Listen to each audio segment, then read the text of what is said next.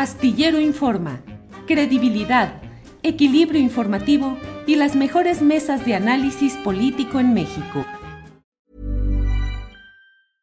Ready to pop the question? The jewelers at BlueNile.com have got sparkle down to a science with beautiful lab-grown diamonds worthy of your most brilliant moments. Their lab grown diamonds are independently graded and guaranteed identical to natural diamonds, and they're ready to ship to your door. Go to Bluenile.com and use promo code LISTEN to get $50 off your purchase of $500 or more. That's code LISTEN at Bluenile.com for $50 off. Bluenile.com code LISTEN. Millions of people have lost weight with personalized plans from Noom, like Evan, who can't stand salads and still lost 50 pounds. Salads, generally, for most people, are the easy button, right? For me, that wasn't an option. I never really was a salad guy. That's just not who I am. But Noom worked for me. Get your personalized plan today at Noom.com. Real Noom user compensated to provide their story. In four weeks, the typical Noom user can expect to lose one to two pounds per week. Individual results may vary.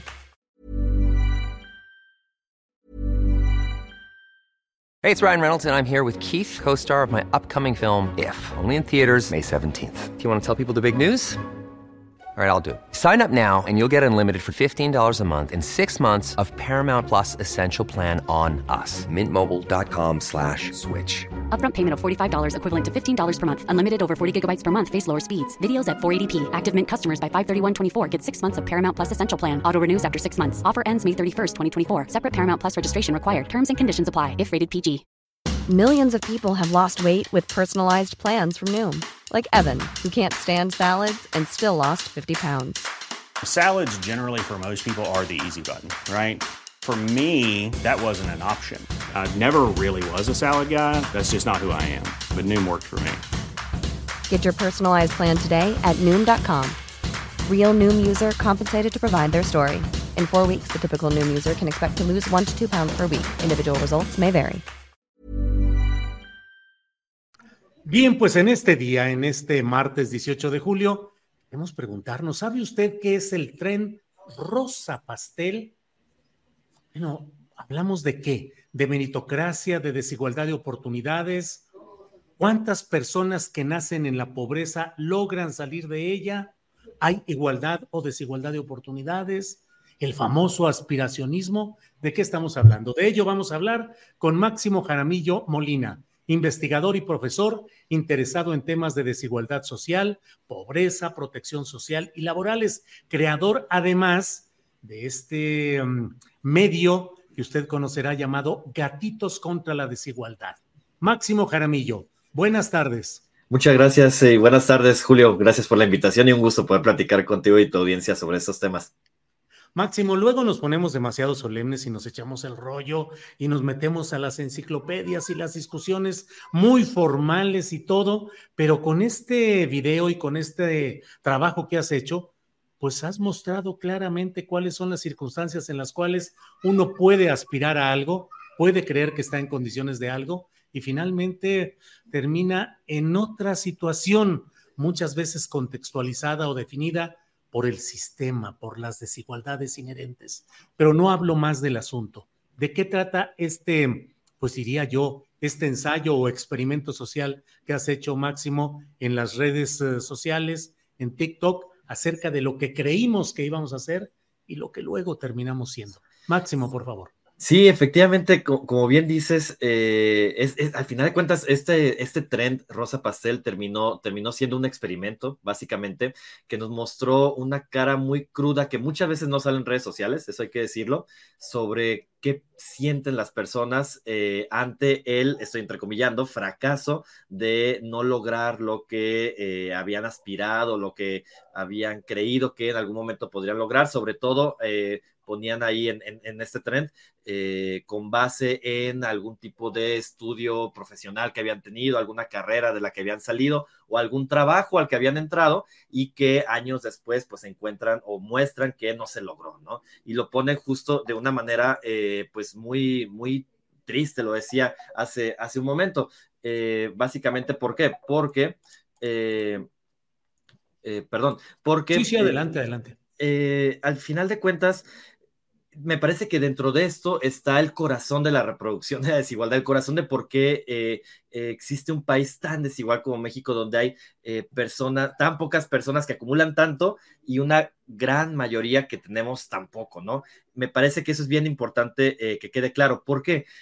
porque digo que está en, este tren tan, tan sencillo, si lo queremos ver así, está, está el corazón de la desigualdad, porque al final de cuentas se nos está vendiendo una una cara de esta narrativa meritocrática, digamos, de esta eh, justificación que existe sobre eh, la desigualdad de la sociedad, eh, donde las personas que están fracasando, insisto con las, con las comillas ahí, eh, realmente muchas veces creen que es porque algo les faltó, creen que porque es algo que es culpa de esas personas y efectivamente, como bien decías, como que se deja de ver todo el contexto social que está alrededor de esto. Entonces, digamos, lo que estábamos eh, promoviendo en, en, redes sociales eran cinco puntos básicamente. Uno era, primero que nada, como bien decías ahora, pues que la narrativa meritocrática es una mentira, ¿no? Esta idea de que el país es una meritocracia donde los más ricos son ricos por su talento y su esfuerzo y las personas que vienen en la pobreza básicamente están ahí por su culpa, porque algo les faltó, porque no le echaron ganas, porque no, dirían, no le chingaron lo suficiente, eh, pues eso es una mentira y básicamente todas las cifras nos muestran cómo la mayoría de las personas que nacen en pobreza van a morir en pobreza. No solo la mayoría, todas las personas de la élite económica, digamos, estas personas multimillonarias que están en la lista de Forbes, eh, realmente están ahí eh, debido a, eh, a, que nacieron en familias multimillonarias, ¿no? Eso es algo que no se puede ignorar. Entonces, hay muchas razones y mucha evidencia que nos muestran que efectivamente vivimos en, digamos, esta idea de vivir una sociedad meritocrática es una mentira, pero a pesar de que sabemos y la evidencia nos muestra que es una mentira, vamos a ver muchísimas personas que siguen reafirmando que, eh, que, básicamente los pobres son pobres porque quieren, ¿no? Entonces, eh, me parece que el primer punto es justo darle la vuelta a, ese, a esa idea. el segundo punto básicamente es preguntarnos más bien eh, cuáles son las consecuencias de esa narrativa. Y lo que poníamos es que esta narrativa de la meritocracia es, sumamente perversa porque vende, digamos, esta, esta le, llaman eh, algunos autores académicos, esta soberbia de los, de los ricos, esta soberbia de decir, yo soy rico porque, pues lo vemos simplemente con, con algunos eh, eh, multimillonarios tuiteros muy, muy populares en, redes sociales que, que, insisten en que ellos están ahí porque son personas, pues, que han trabajado mucho y que debido a su esfuerzo tienen esa posición eh, tan privilegiada, ¿no? Y al mismo tiempo que, se vende esa soberbia de los ricos, pues también se, eh, digamos, se siente o se incorpora en las personas eh, más pobres esta, digamos, esta culpabilidad de, ser pobres y realmente creer que algo les faltó y muchas veces eso impacta, pues lo hemos dicho o lo han visto en muchos lados en términos incluso de, de digamos, de su salud mental, ¿no? Incluso temas fuertes de depresión y demás, de el no haber logrado lo que se creía que, se iba a lograr, ¿no?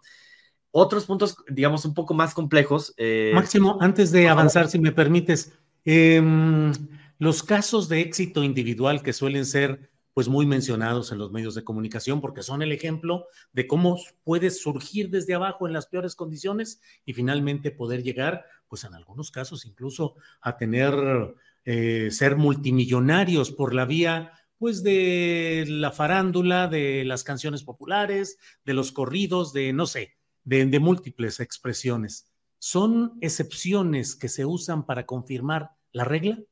Efectivamente, son, son excepciones y lo que encontramos es digamos, hay, hay un tema de tratar de resaltar estas historias y lo vamos a encontrar en cualquier eh, medio de comunicación, en cualquier red social, cuando se debate sobre estos temas, no va a faltar la persona que os diga, no, es que eh, mi abuelo, mi abuela venían del pueblo, llegaron eh, a la ciudad sin nada y ahora son empresarios y lo lograron todo esforzándose.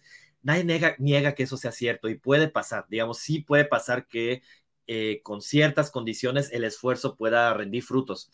El tema tal vez es señalar que eh, esas experiencias individuales efectivamente son eh, excepciones a la regla y la realidad es que para la mayoría de las personas el tener, digamos, el tener talentos, como se le conoce, o el hacer estos esfuerzos tan grandes, no tiene, no rinde esos frutos. Entonces, el entender que el, digamos, no para todas las personas aplica igual el esfuerzo, o simplemente puesto de otra manera, no a todas las personas les rinde igual el esfuerzo que puedan tener, a lo mejor el esfuerzo que pueden tener una persona que nace, no sé, en situación de pobreza, eh, de, estar, de estar trabajando o haberse levantado desde las 4 de la mañana, de dormir hasta la medianoche, es muy distinto esos rendimientos de ese esfuerzo a lo que será alguien de una familia eh, pues rica o millonaria, ¿no? Entonces, eh, el tema es mostrar, digamos, saber que existen esas historias de éxito que claro que son importantes, pero que al final de cuentas son las excepciones a la regla y que es muy importante eh, señalar que necesitamos otro tipo de políticas que vayan más allá del mero esfuerzo individual. También eh, darnos cuenta que los resultados de, de todas las personas digamos, no solo los resultados de pobreza, también los resultados de, algunas personas en términos de riqueza son un resultado colectivo, ¿no? O, sea, que entendamos que, eh, porque hay, mucho ese énfasis eh, en estas historias de éxito, hay mucho ese énfasis en lo individual que hicieron bien esas personas, pero a veces se olvida el contexto, los factores que eh, permitieron que ese tipo de esfuerzos rindiera, rindiera frutos, ¿no? Entonces, todos los resultados de vida, desde acá decimos, son eh, resultados colectivos. Se los debemos, sí, al esfuerzo de uno, pero también al, contexto en el que hayamos vivido. Y en ese sentido también vale la pena eh, enfocarnos en eso, enfocarnos en qué tipo incluso de historias de éxito pueden existir eh, sobre, no sé, políticas redistributivas, épocas en las que ha habido mejores oportunidades para todas las personas y demás, ¿no? Entonces, me parece que también por ahí debe de ir el, discurso, digamos, lo que se esté aportando desde este lado. Máximo Rosa Pastel de Velanova, una canción pues de desencuentros, de parejas, donde eh, pues se habla de luna de miel, rosa pastel, clichés y tonterías. Y al final, ni hablar, los dos nos destruimos. ¿Por qué escogiste ese tema musical y qué encontraste en estos videos o imágenes que fuiste relatando? ¿Qué historias encontraste? Bueno, el, el, trend, digamos, el trend surgió eh, en TikTok con esa canción que eligieron eh, eh, los usuarios de TikTok y curiosamente la verdad es que es una muy buena elección de, de, de, una canción, digamos, es una muy buena elección de, como bien dices, esa letra cómo refleja el, el, desencuentro básicamente entre lo que, lo que ahora es una persona eh, en este caso como le están enfocando en el, trend de TikTok y lo que antes se imaginaba que, podía ser, ¿no? Es, ese desencuentro me parece que es, que es muy importante y al final de cuentas es muy fuerte para las mismas personas. Y eso se me hace bien interesante del trend eh, de TikTok, que, eh, o sea, digamos, no, a mí se me hace muy fuerte en general ver, eh, y me pegó mucho cuando, cuando vi los videos, porque, o sea, vemos personas llorando, vemos personas eh, eh, expresando claramente su tristeza sobre lo que creen que es un fracaso o lo que a lo mejor no ponen con esas palabras, pero pues lo que ven que comparándose un momento del tiempo eh, anterior con la actualidad, pues lo ven como algo que no es lo que esperaban, ¿no? Entonces, desde ese lado me parece eh, sumamente fuerte. También mencionaba hace rato que es algo que no sucede en redes sociales comúnmente. En redes sociales se suelen poner eh, publicaciones más bien contenido sobre éxitos, contenido sobre lo bien que lo estás pasando, el trabajo que lograste, el viaje que hiciste y demás. Y pocas veces se habla de todo este contexto, digamos, de, eh, de esta parte que realmente no se está logrando y que realmente se aspira. Ahora, también hay algo que parece bien importante decir es, hay, un ejemplo que a mí me parecía muy claro, lo poníamos en el post, eh, en la publicación de, Gatitos contra Desigualdad, estos videos, este video en específico en el que ponían eh, que digamos, se, se, comparaba con algo que quería hacer y en algún momento había quedado como, o, ahora trabajaba como un cajero o cajera del Oxxo, ¿no?